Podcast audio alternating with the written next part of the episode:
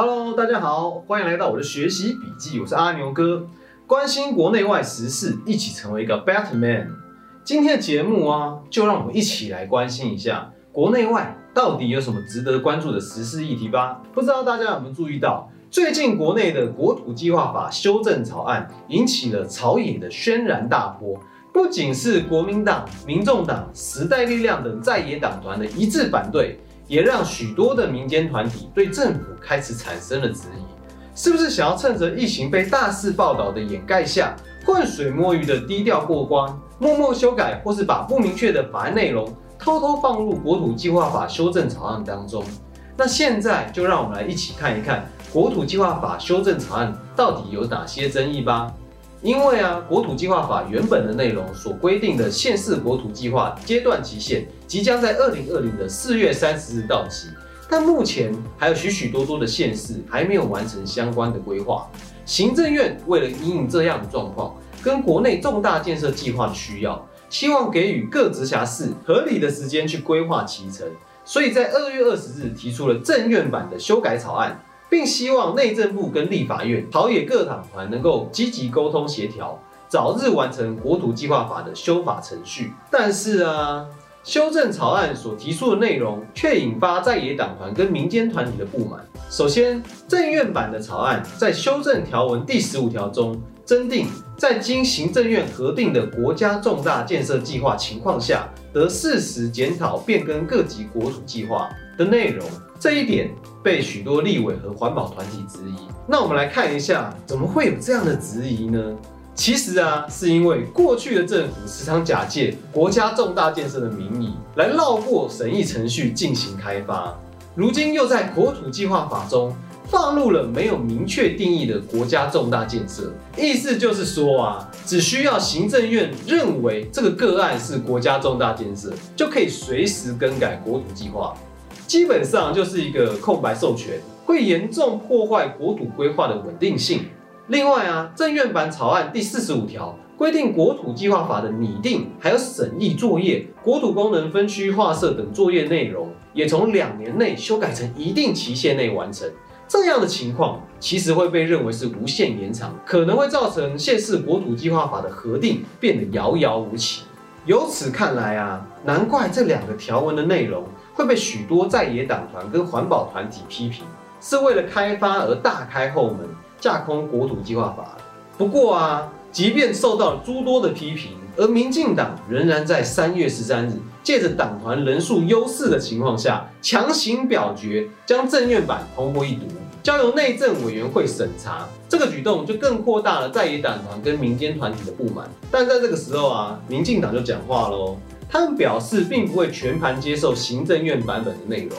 会要求正面表列国家重大建设，并限缩在新能源、文化、农业等三个领域，并会要求具体的时间，不会接受一定期限的限制。那至于这个法案之后将会如何发展，其实非常值得我们继续关注下去的，不要让下一个过度开发再次发生。其实是需要你跟我一起继续努力。好，紧接着让我们来看一下国际上到底发生了什么样的大事吧。在国际上啊，美中两国则是因为疫情的问题，双方大打口水战。川普大大啊，更是在推特上面多次将新冠肺炎病毒称为中国病毒，引发了种族歧视的争议，并在记者会上表示：“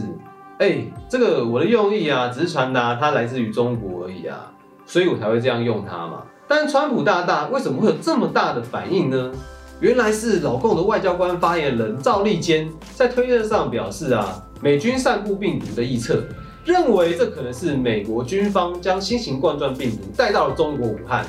引起了广泛的关注。而为了回击中国，川普才大动作的以中国病毒一词表达自己的不满。其实我们这边要表达一下自己的立场啊。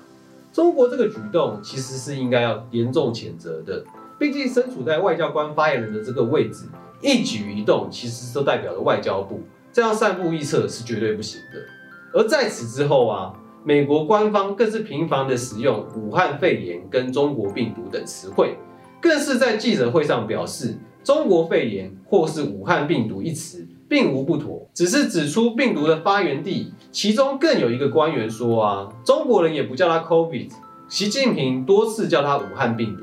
美国总统川普大大在二月二十二日表示，中国并没有及早揭露讯息，导致疫情失控。你让川普大大失望了。川普表示啊，我对中国是有点失望的。我必须诚实的说，尽管我喜欢习主席，也尊敬尊重这个国家，但是中方应该早点告诉我们疫情的状况啊。看来川普大大是深爱着习大大的呢。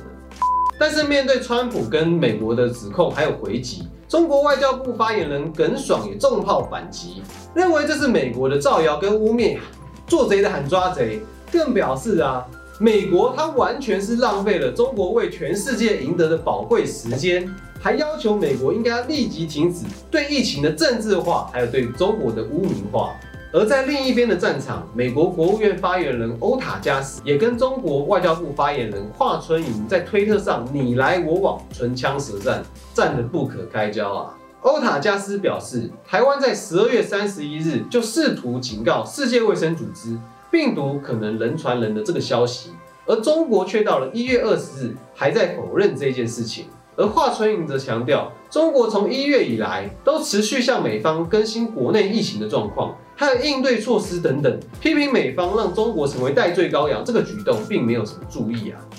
不过啊，川普大大也在三月二十三日的记者会上首度改变说辞，表示不再以中国病毒称呼这次的疫情，认为必须确实保护在美国和全球的亚裔社群，并说啊啊，他们都是很棒的人啊，病毒散播一点都不是他们的错。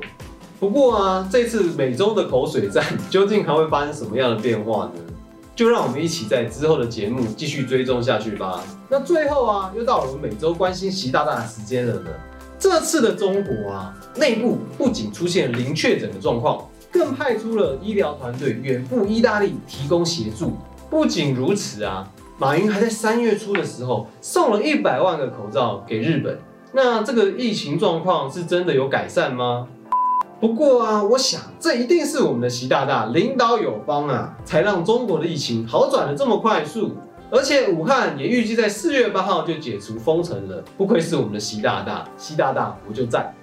最后啊，如果你喜欢我们的影片的话，也可以帮我们点赞、订阅跟开启小铃铛。那这周的新闻就到这里结束喽，希望对大家有帮助。那我们下次再见喽，拜拜。